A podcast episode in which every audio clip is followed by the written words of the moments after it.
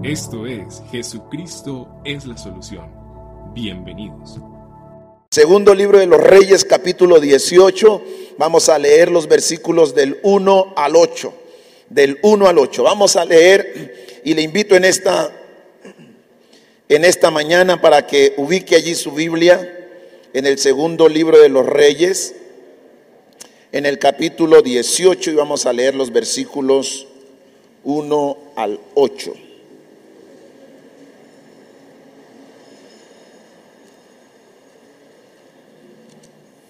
Dice así la palabra del Señor. En el tercer año de Oseas, hijo de Ela, rey de Israel, comenzó a reinar Ezequías, hijo de Acaz, rey de Judá. Cuando comenzó a reinar Ezequías era de 25 años y reinó en Jerusalén 29 años. El nombre de su madre fue Abi, hija de Zacarías. Hizo Ezequías lo recto ante los ojos de Jehová, conforme a todas las cosas que había hecho su antepasado David. En otras versiones dice David su padre, pero no es que él era hijo de David, sino que allí está hablando de su antepasado David. Verso 4. Ezequías quitó los lugares altos y quebró los, las imágenes y cortó los símbolos de acera e hizo pedazo la serpiente de bronce que había hecho Moisés porque hasta entonces le quemaban incienso los hijos de Israel. Verso 5. En Jehová Dios de Israel puso su esperanza ni después ni antes de él hubo otro en, eh, como él entre todos los reyes de Judá, porque siguió a Jehová y no se apartó de él, sino que guardó sus mandamientos que Jehová prescribió a Moisés. Jehová estaba con Ezequías y a donde quiera que Ezequías salía, prosperaba. Él se rebeló contra el rey de Asiria y no le sirvió. Hirió también a los filisteos hasta Gaza y sus fronteras, desde las torres de las atalayas hasta las ciudades fortificadas. Amén y amén. Yo quiero en esta mañana compartir con ustedes el tema que he titulado Marcando la diferencia como cristianos. Y yo quiero comenzar diciendo en esta mañana, hermanos, que usted y yo debemos ser cristianos, que marquemos la diferencia y que no nos conformamos a los deseos y a lo que este mundo ha querido establecer en nuestras vidas. Es importante que usted y yo comprendamos esta gran verdad.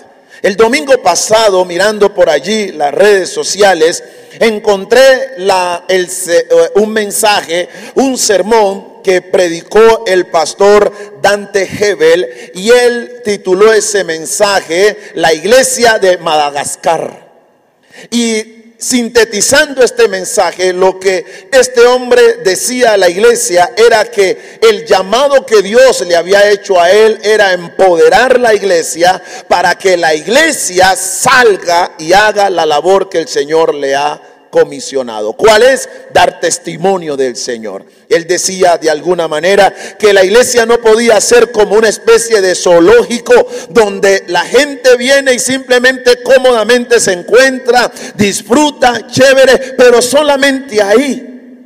Él con su mensaje buscaba desafiar a la iglesia para que la iglesia cumpla la tarea que el Señor nos ha comisionado.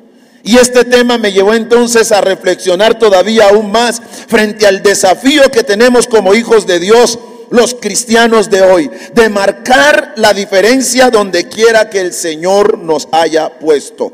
No ser una especie de ermitaños religiosos distanciados de todo el mundo, sino que debemos ser aquellos que hemos entendido que donde quiera que el Señor nos ha puesto, ahí nosotros debemos marcar la diferencia. ¿Cómo? Jesús lo dijo, ustedes son la sal de la tierra, pero si la sal, la sal se desvaneciere, ¿con qué será salada? No sirve para nada, sino para ser hollada, echada fuera y hollada por los hombres. Mateo capítulo 5, versículo 13. Pero también en esa misma línea Jesús dijo, ustedes son la luz del mundo. haciendo referencia que la luz está para alumbrar donde existe oscuridad. Luego Jesús va a decirnos allí en Mateo capítulo 10, verso 16, le dijo Jesús a sus discípulos, he aquí yo los envío como ovejas en medio de lobos. Esa es la tarea de la iglesia. La iglesia está en el mundo y la iglesia debe impactar y la iglesia debe marcar la diferencia en el mundo. En alguna ocasión y en otras oportunidades lo he mencionado y lo he dicho cuando he tenido que hablar de el fracaso del cristianismo, el fracaso de la iglesia. Y es que el fracaso del cristianismo nada tiene que ver con el Dios que ha guiado al cristianismo. Porque Dios sigue mostrando su poder. Dios sigue evidenciando que Él es Dios. Él sigue manifestándose como Dios. De manera entonces que si un fracaso hoy está en la iglesia, no tiene que ver con Dios. Tampoco tiene que ver con que la iglesia tenga falta de oportunidades. No tiene tampoco que ver con que la iglesia carece de recursos. La iglesia ha tenido todos los recursos que quieran donde quiera que ha estado la iglesia ha contado con recursos humanos, recursos físicos, recursos económicos, recursos espirituales. La iglesia ha contado con recursos. La pregunta entonces va a surgir y la pregunta va a ser, entonces, ¿cuál ha sido el fracaso de la iglesia? Pues el fracaso de la iglesia ha radicado en sus miembros, en que los miembros de esa, de esa iglesia, los miembros de este cristianismo no han manifestado un verdadero cristianismo o un cristianismo coherente a lo que se habla. Ahora bien, según el texto que hemos leído, descubrimos que la vida de Ezequías podemos aprender muchísimo para nosotros en el día de hoy. Ahora, si nosotros quisiéramos definir la vida de Ezequías, lo que diríamos es que la vida del rey Ezequías sencillamente fue ejemplar. Sencillamente fue ejemplar. Él no solo creyó en Dios, sino que todas sus actuaciones, tanto personales como de gobierno, estuvieron enmarcadas por lo que Dios le guiaba a hacer. Por eso en el versículo 3 del capítulo 18 del segundo libro de los reyes, vamos a descubrir que nos va a decir, Ezequías hizo lo que agrada al Señor. Y es que ese es el principio de una vida que marca la diferencia. Una vida que busca hacer lo que le agrada a Dios. El problema del cristiano de hoy es que ha buscado siempre agradarse a sí mismo. El problema del cristiano de hoy es que busca hombres, pero no se trata de agradar a los hombres cuando de marcar la diferencia se trata. Es necesario hacer lo que hizo este rey. Hizo lo que le agrada al Señor. Pues en todo siguió el ejemplo de su antepasado David. Pues hoy todos nosotros como hijos de Dios, como creyentes en Cristo, no nos escapamos, iglesia, de esta grande responsabilidad Estamos llamados a emprender ese proceso de transformación personal y espiritual que tanto anhelamos, siendo gente que marca la diferencia donde quiera que estemos y donde quiera que vayamos, tomados, eso sí, de la mano de nuestro Dios, porque será la única manera como podemos marcar la diferencia. Pero, ¿cómo podemos ser cristianos? Que marcamos la diferencia. ¿Qué nos suministra la palabra de Dios para aprender a ser creyentes que marquemos la diferencia? Hay tres acciones, hay tres implicaciones, hay tres cosas que hay que hacer para que usted y yo seamos cristianos que marquemos la diferencia. En primer lugar, ser un cristiano que marca la diferencia implica cambiar nuestra forma de vida los versículos del 1 al 5 a continuación. Vamos a mirarlo para que veamos cómo una vida se transforma. El punto de partida para ser creyentes que marcamos la diferencia está en que nuestras vidas sufran una verdadera transformación, lo que podríamos llamar una metamorfosis espiritual.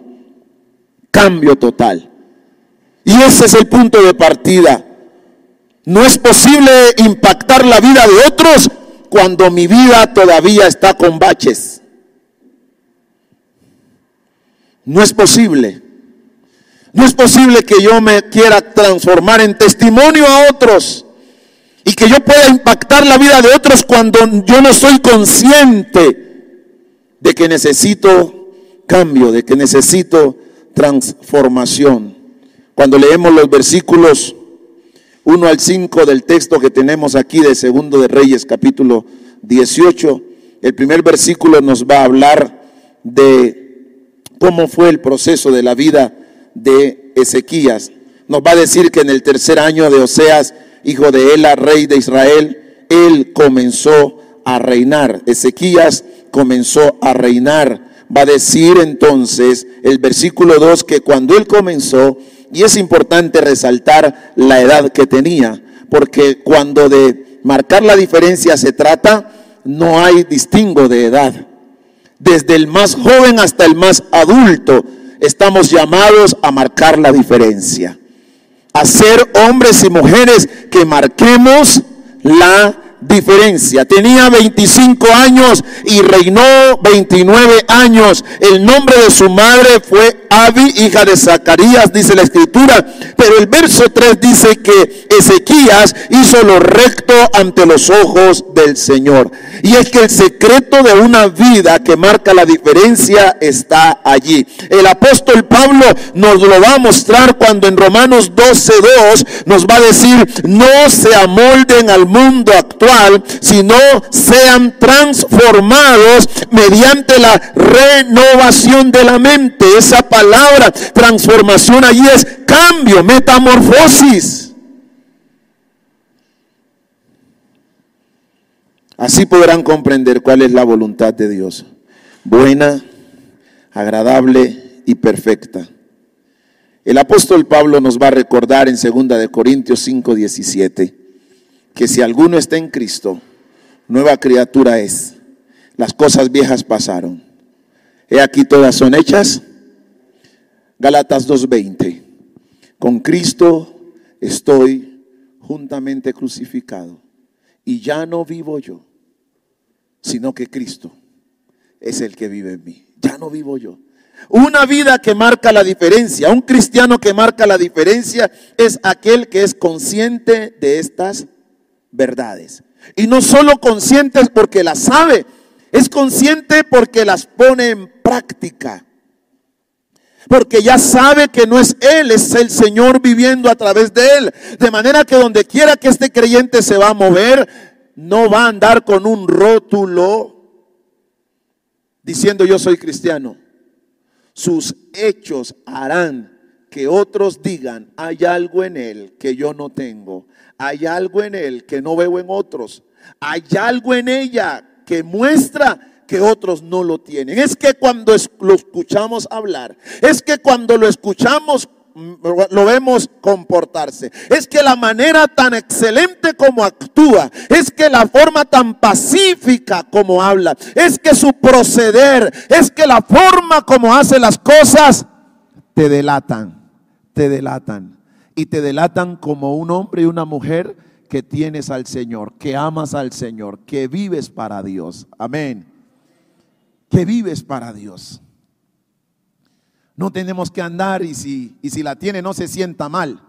Pero no tenemos que andar con la camiseta que dice Jesús es mi rey. No la necesita. Ahora, si la compró, déjela allí, úsela. Pero no es eso lo que hace que un creyente marque la diferencia. Eso no es. Lo que me hace a mí marcar la diferencia no es que la gente me pregunte, hola, ¿usted es pastor? No. Lo que hace que marca la diferencia es cuando tengo el desafío de actuar, el desafío de proceder, el desafío de pensar, el desafío de hablar, el desafío de moverme, el desafío de cumplir responsabilidades. Ahí yo voy a marcar la diferencia y se me catalogará como lo que yo muestre. Hágame saber que me está comprendiendo la palabra en esta mañana. Allí la gente, el mundo podrá mirarlo y establecerlo. Eso es lo que dice la palabra del Señor. Ahora bien, esto en la vida de Ezequías tuvo unas implicaciones importantes. No solamente su forma de vida fue distinta, sino que eso lo que nos va a decir es que el rey Ezequías dejaba una huella clara en lo que hacía. Él manifestaba la marca de uno que hace las cosas que agrada a Dios. Y yo quiero volver a repetir esto porque me parece importantísimo. Ezequías en lo que hacía dejaba la huella de uno que cuando hace algo lo hace para la gloria de Dios. ¿Cuál es la huella que usted y yo estamos dejando en lo que hacemos? Y no te estoy hablando de servicio a Dios. Porque a veces nos preocupamos excelentemente para hacer algo que atañe a algo a lo que hago para Dios. Pero mi, mi deber como hijo de Dios, cuando busco marcar la diferencia, no es que yo me prepare bien aquí para venir a traer un sermón y que la gente diga, excelente mensaje. No, no, es que hay otras cosas que no tienen que ser predicar aquí, dar un mensaje aquí. Yo tengo una vida diaria. Tengo una vida diaria. Y en esa vida diaria yo hago cosas. Y la pregunta es, ¿cuál es la huella que voy dejando en lo que estoy haciendo? ¿Cuál es la huella que usted deja cuando le comisionan un trabajo? ¿Cuál es la huella que usted deja cuando le traen un trabajo para que usted lo haga? Mire, Señor, usted sabe hacer esto y me han dicho que puedo contratar con usted cuando usted termina ese trabajo, ¿cuál es la huella que dejó allí? De uno que usurpó a la gente, de uno que robó a la gente, de uno que engañó a la gente o uno que hace las cosas como alguien que agrada a Dios. Que sabes que tu cliente no te está viendo, pero que tú sabes que los ojos de Dios están allí sobre ti. Oh, oh, oh, oh.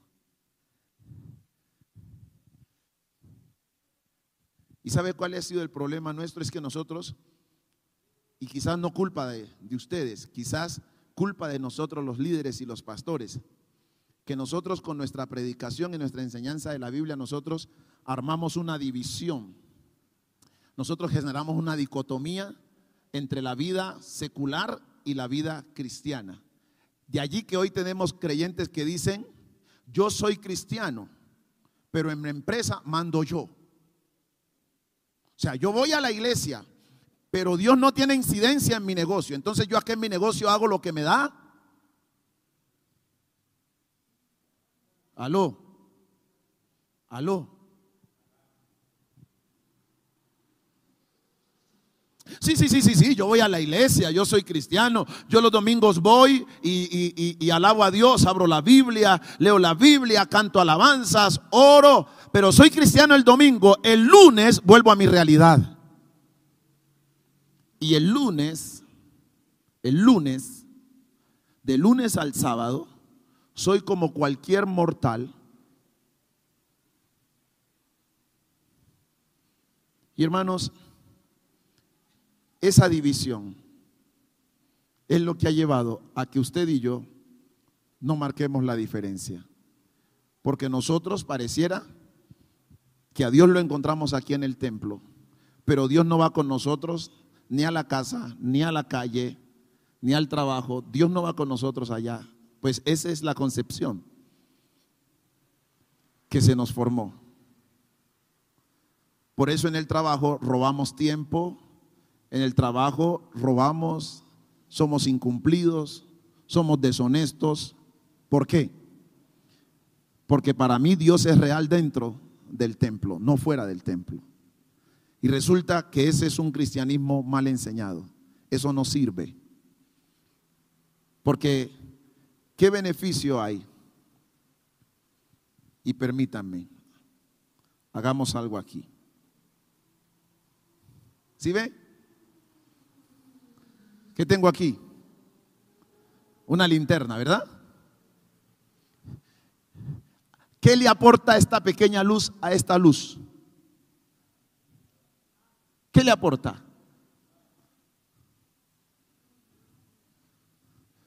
¿Necesitaría yo esto aquí? ¿Para qué me sirve esta pequeña luz aquí? Para nada. Esta luz, pequeña luz, puede ser efectiva donde haya oscuridad. Donde haya oscuridad. Mi querido hermano y hermana, así somos nosotros en este mundo. Así somos nosotros en este mundo. Por eso es que estando aquí en el templo, nosotros no brillamos. Nuestro brillo y marcar la diferencia es cuando estamos allá. Allá es donde se nos va a requerir lo que aquí se nos enseña. Aquí venimos y somos empoderados. Aquí venimos y somos instruidos. Aquí venimos y somos formados. Aquí venimos y recibimos. Pero lo que Dios nos da aquí es para que con ello brillemos Y si eso no está pasando, nuestro cristianismo es falso. ¿Lo oyó? ¿Lo escuchó? Voy a volverlo a repetir. Si eso no es lo que está pasando, nuestro cristianismo es, deja tu huella, deja la huella de uno que realmente le agrada a Dios. Pero el rey Ezequías también hizo lo correcto. La Biblia va a decir que hizo, versículo 3, hizo lo recto ante los ojos del Señor. ¿Sabían ustedes que no es lo mismo o no es igual hacer lo bueno que hacer lo correcto? Uno puede estar haciendo algo bueno y necesariamente eso bueno no tiene que ser lo correcto.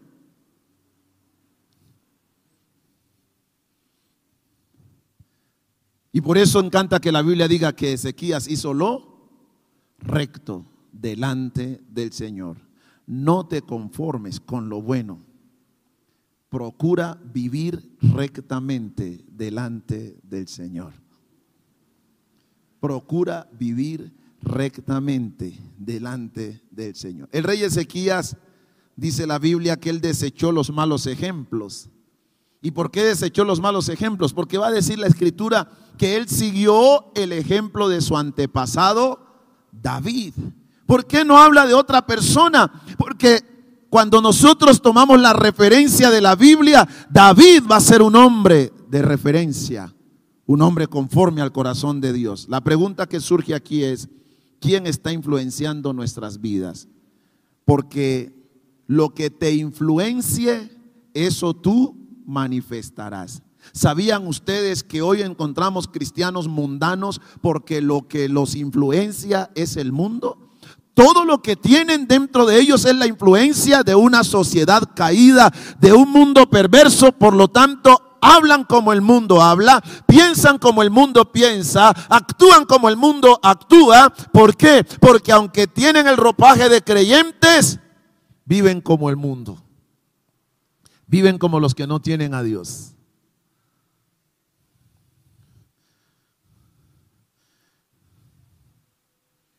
¿Qué está influenciando tu vida? Pero Ezequías tampoco se dejó arrastrar por la corriente de su mundo, del mundo de su tiempo. Él siguió el ejemplo de alguien digno de imitar. Primera de Juan capítulo 2, primera epístola de Juan capítulo 2, verso 15 al 16 nos dice, no amen al mundo ni las cosas que están en el mundo. Si alguno ama al mundo, el amor del Padre no está en él, porque todo lo que hay en el mundo, los deseos de la carne, los deseos de los ojos, la vanagloria de la vida, esto no procede del Padre, sino del mundo. Y sigue diciendo la Escritura, y el mundo y sus deseos pasan, pero el que hace la voluntad de Dios permanece para siempre. Esto nos dice que no podemos dejar que el mundo nos condicione a obrar de la manera o determinada manera, sino que debemos dejar que sea la palabra de Dios la que marque la diferencia en nuestras vidas. Estamos en un mundo, estamos, perdón, en este mundo, pero no somos de este mundo. Pablo lo va a decir en, segundo, en segunda carta a los Corintios, capítulo 10, verso 3. Aunque estamos en la carne, no militamos según la carne Amados hermanos, cuando decimos o cuando decidimos imprimir un cambio en nuestras vidas, marcando la diferencia, es necesario desechar todo lo que perjudica y afecta también nuestra vida y la vida de quienes están a nuestro alrededor. La escritura nos dice que el rey Ezequías quitó los lugares altos, versículo 4, quitó los lugares altos y quebró las imágenes de acera y cortó los símbolos de acera e hizo pedazo la serpiente de bronce que había hecho Moisés, porque hasta entonces se le quemaba incienso. Decisión, quitar todo aquello que no me agrada y que no le agrada a Dios.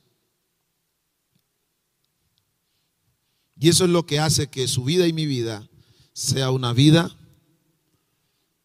que glorifique al Señor, que honre a Dios. De manera entonces que en primera instancia una vida que marque la diferencia es un creyente que determina cambiar su forma de vivir. En segundo lugar, un cristiano, para ser cristianos que marquemos la diferencia, esto implicará que influenciemos de forma positiva a otras personas. Y añado esta parte de influenciar de forma positiva, porque usted y yo podemos influenciar a la gente, pero no necesariamente debe ser positivamente. Yo puedo estar con alguien y no influenciarle de forma positiva.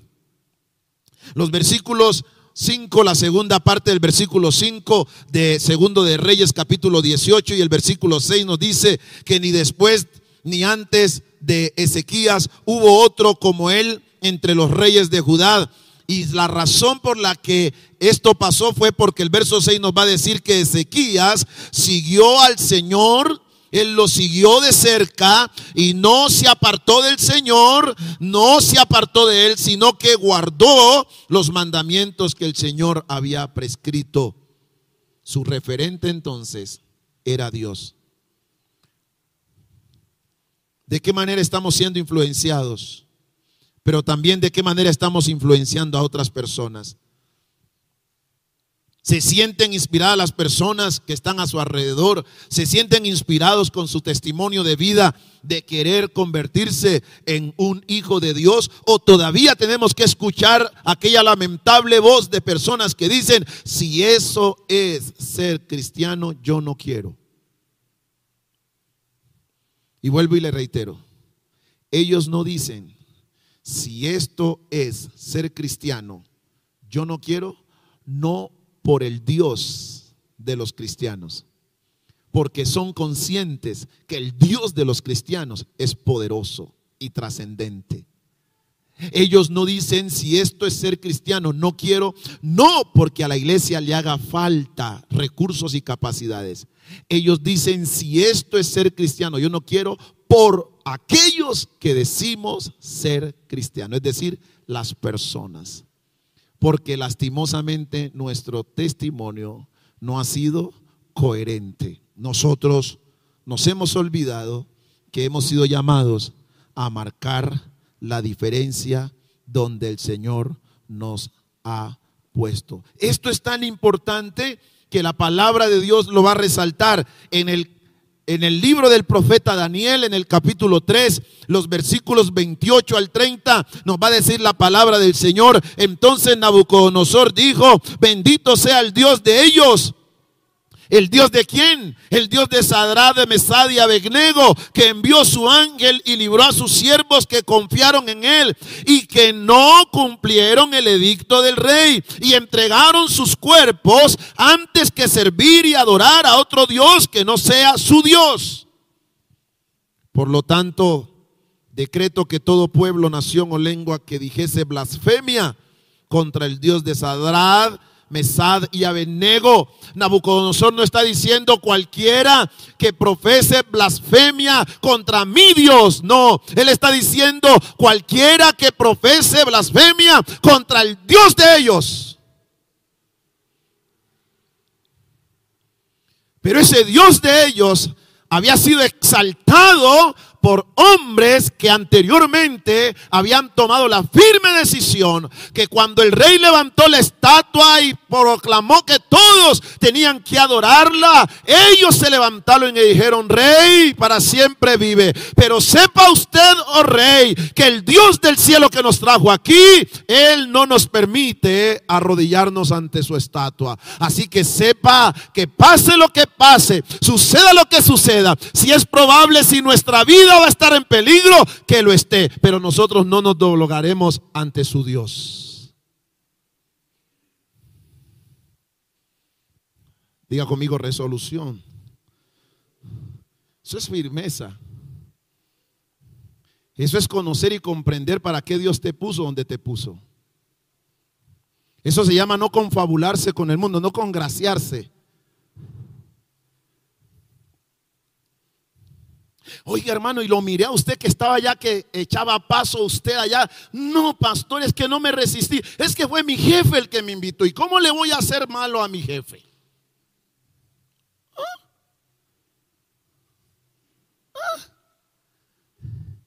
Y uno dice, ¿quién fue el que te dijo? No, pastor, mi jefe, mi jefe, mi jefe. ¿Sabes qué estás queriendo decir con eso? Que tu jefe tiene mayor valor que tu Dios. Que tu vida depende de tu jefe, que tu sustento depende de tu jefe, que tú debes congraciarte así sea que estés haciendo algo indebido, así sea que ante Dios seas desaprobado, tú quieres tener la aprobación de los hombres. Y sabes, esa fue la desgracia de un hombre que tuvo la oportunidad en la Biblia de ser un personaje extraordinario, el rey Saúl. El rey Saúl. Saúl era experto en congraciarse con la gente. Saúl era experto en recibir el aplauso de la gente. Saúl era experto en que no importara lo que Dios pensaba, lo que importaba era cómo lo veía la gente. Tanto que cuando Dios le dio la orden de acabar con todo lo de Amalek, y él desobedeció, y Dios envía al profeta Samuel para que reprenda lo que él está haciendo, dice la Biblia, que aun cuando ya Dios lo había desechado, Samuel, Saúl seguía pidiéndole a Samuel que ante la gente lo presentara como el príncipe del pueblo. Porque para Saúl no era tan importante lo que pensara Dios, sino qué pensaba el pueblo. Y da tristeza que hoy tengamos creyentes. Da tristeza que hoy tengamos líderes, pastores, que estemos más preocupados por lo que piensa la gente que lo que piensa Dios de nosotros. Y esa es la razón por la que muchas veces le damos a la gente lo que la gente quiere oír y no lo que Dios les quiere decir. Oh, oh, oh, oh. Mm. Y es que cuando uno se pone en esa tarea, uno se vuelve sirviente de la gente. Y tú tienes que entender que en la posición de liderazgo, escuchen líderes, cuando uno es líder, cuando uno sirve a Dios y tú eres consciente de que quien te llamó es Dios, a vos te va a importar cinco lo que la gente piense, porque lo que tú necesitas es la aprobación de aquel que te llamó por su gloria y excelencia. No, la iglesia no dijo amén a eso.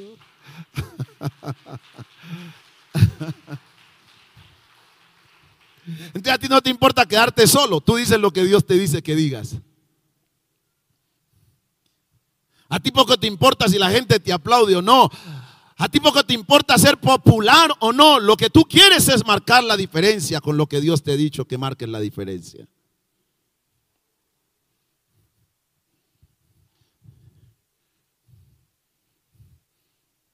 Por eso encontramos en la vida de Daniel y sus amigos semejante honra que Dios permite a través de un hombre como Nabucodonosor, que no temía a Dios, que no respetaba a Dios. Daniel y sus compañeros en medio de una nación pagana y perversa, Babilonia. No estaban en el templo, no estaban con su gente. Habían sido llevados allá, exiliados allá. Pero allí marcaron la diferencia. Mi querido hermano, estamos en este mundo para marcar la diferencia. Y no hemos sido llamados a congraciarnos con el, con el mundo. No hemos sido llamados a congraciarnos con esta humanidad. Hermanos, cuando somos cristianos que marcamos la diferencia, le voy a dar una noticia en esta mañana. Vamos a ser odiados. Voy a volverlo a repetir. Vamos a ser odiados. Porque andaremos en la verdad. Y es que si hay algo que va a incomodar es la verdad. La verdad incomoda. ¿Cuántos saben eso? La verdad incomoda. La, la transparencia incomoda. La firmeza incomoda. Y, cuando tú estás allí, te llaman para firmar un chanchullo y tú dices, no. ¿Y por qué? Porque eres bueno. No. Es que esto no agrada a Dios.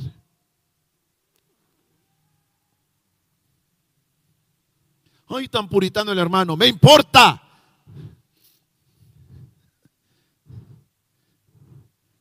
Pero si eso es así, conmigo no va. ¿Sería usted capaz de hacerlo? ¿Sería usted capaz de hacerlo? Pero pastor, es que uno, con tanta necesidad, pastor. No, pastor, es que a usted como no le ha tocado, pastor. No, pastor, es que como usted todo lo tiene. No, pastor. Pasamos por el mismo filtro en decisiones tan trascendentales. Como que alguien te llegue y te diga, pastor, ¿cuánta gente tiene en su congregación?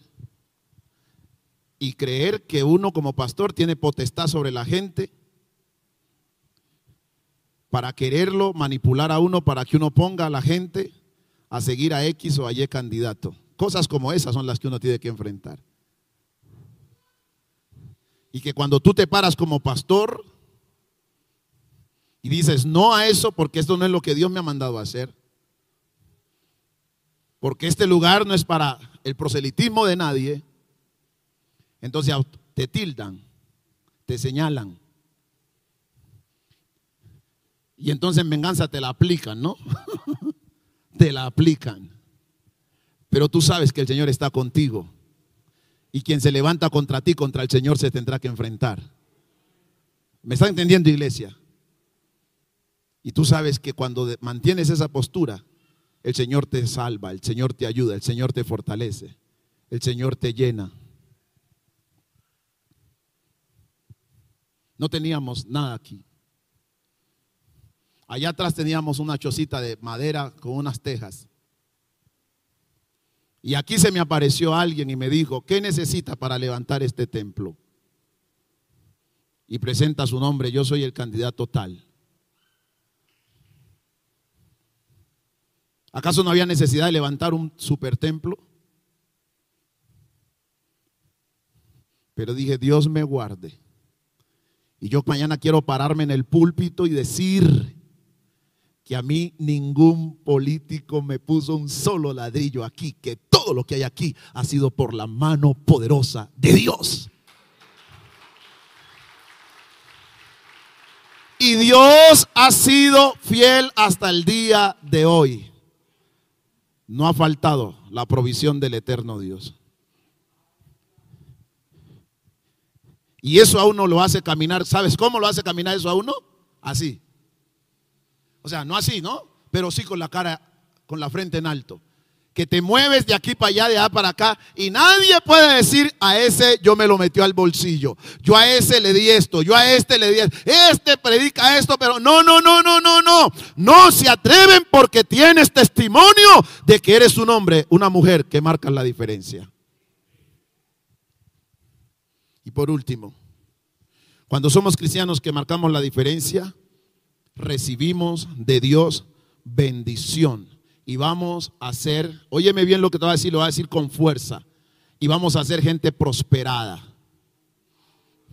Mira, recibimos de Dios bendición cuando somos gente que marcamos la diferencia y vamos a ser gente prosperada por el Señor. Permítame, yo hablo con e-, esto con fuerza, este tema de la prosperidad, porque me llama la atención que la prosperidad de Ezequías como rey, dice la Biblia, mira, versículo 7, versículos 7 y 8, y el Señor estaba con Ezequías. Y a donde quiera que Ezequías salía, dígalo conmigo, prosperaba. ¿Lo dice así la Biblia o no lo dice así la Biblia? Pregunto en esta mañana, ¿prospera Dios o no prospera? Díganlo, díganlo, digan, ¿prospera Dios o no prospera? Pero tienes que entender algo que aquí la Biblia nos va a enseñar. Y es que la prosperidad de Ezequías no estaba enmarcada en lo que Ezequías podía traer. Aquí no nos habla que Ezequías trajo una super ofrenda. Aquí no dice que Ezequías trajo un super diezmo. Aquí no dice que Ezequías trajo el pacto. Aquí no dice que Ezequías trajo la ofrenda. Aquí no dice que Ezequías trajo esto o lo otro. Aquí sí dice que Ezequías decidió quitar el paganismo, la idolatría, la maldad y el pecado. Porque la verdadera prosperidad viene cuando tú quitas el pecado.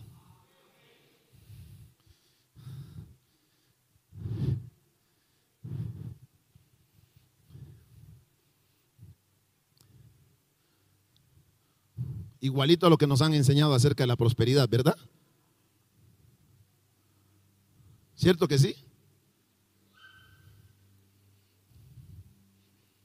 No, no, no, no, no, no, no, mi hermano, mire. Usted viva como bien le parezca. Traiga el diezmo, traiga la ofrenda, que con eso susanamos todo.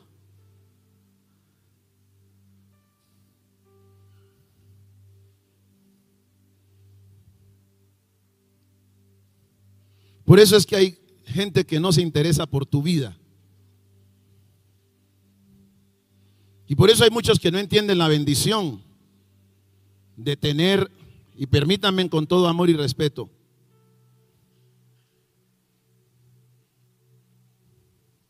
Por eso hay gente que lo único que te interesa, le interesa de ti es que tú les des algo. Yo quiero decirte que en esta casa no es así. En esta casa no es así. En esta casa nos preocupamos porque tú conozcas al Señor primeramente porque tú crezcas en el conocimiento de Dios, que tú te apasiones por Dios, que tú vivas una vida no perfecta, pero sí una vida que agrade al Señor, una vida correcta delante del Señor. Y cuando uno conoce a Dios y uno vive conforme a lo que Dios quiere, uno no tiene que esperar que en mi iglesia mi pastor me dé un sermón de 40 minutos para convencerme que yo tengo que honrar a Dios. Porque en ese crecimiento en esa formación, en ese conocer a Dios, yo termino entendiendo que Él es el único digno de honra y que todo lo que tengo le pertenece a Él.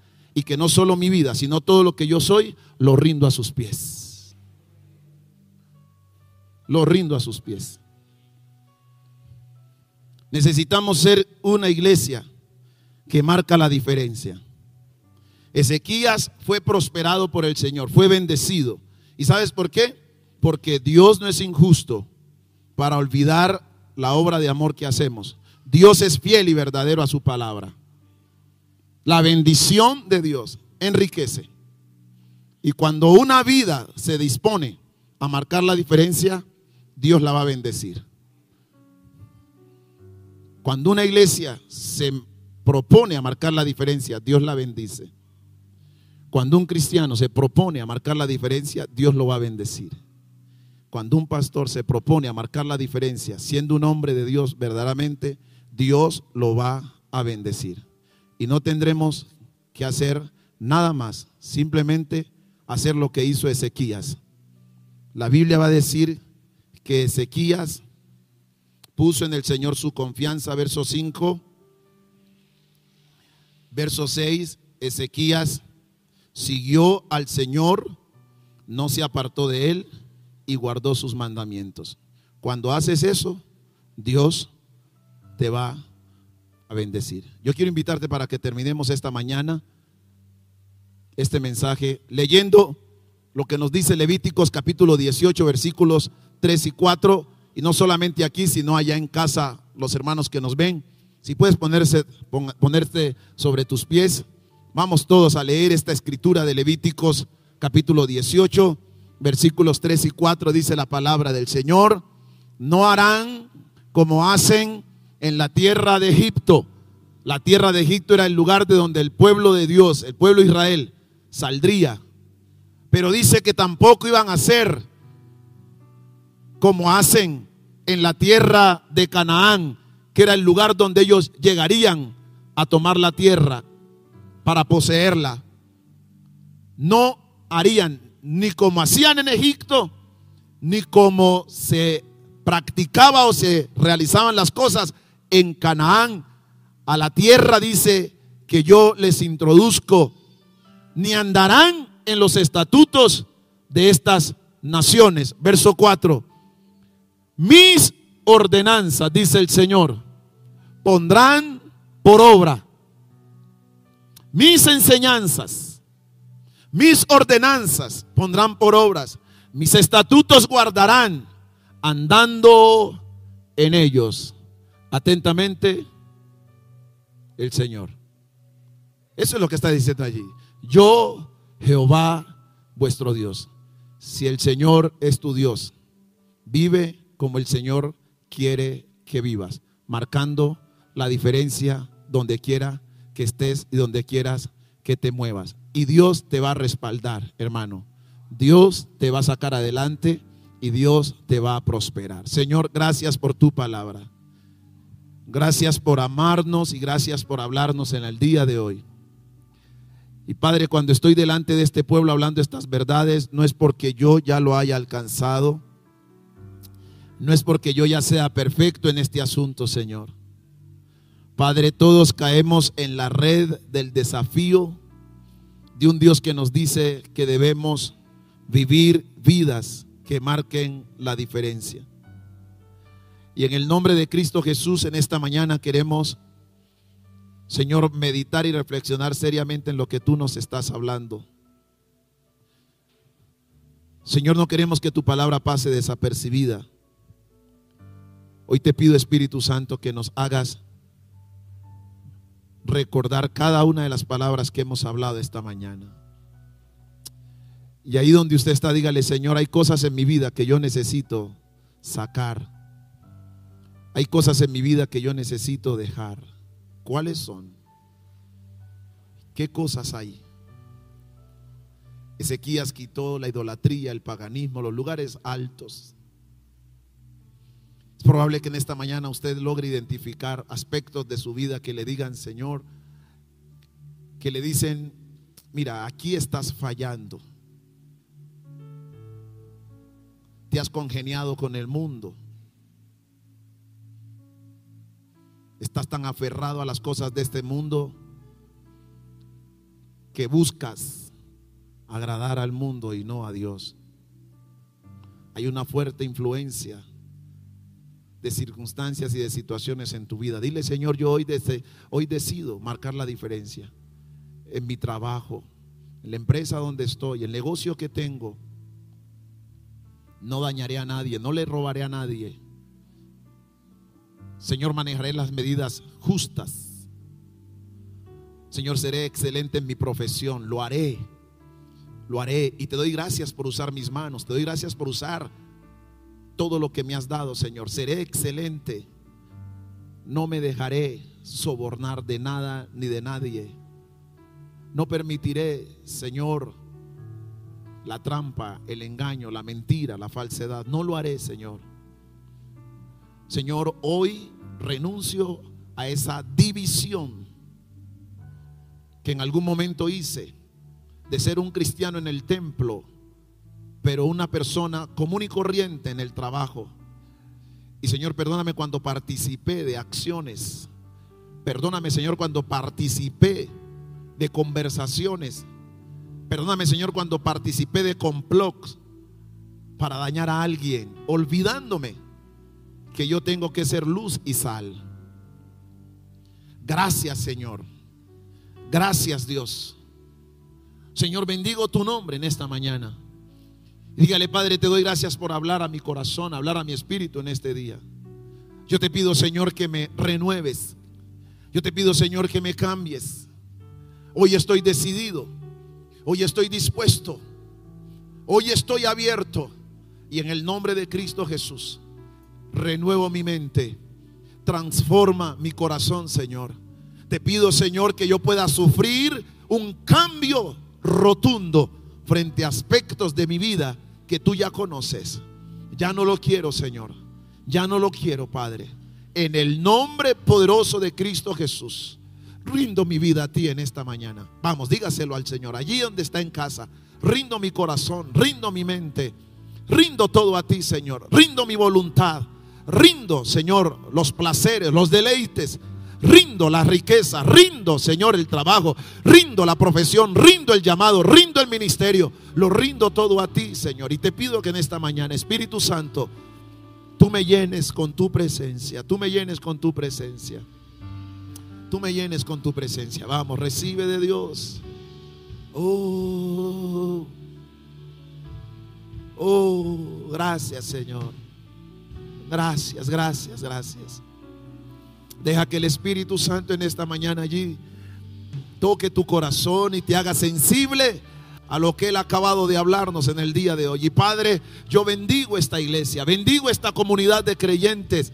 Señor, aquellos que están aquí de forma presencial como aquellos que están en casa. Señor, te ruego que esta palabra marque la pauta a partir de hoy en nuestro hacer, en nuestro hablar, en nuestro actuar.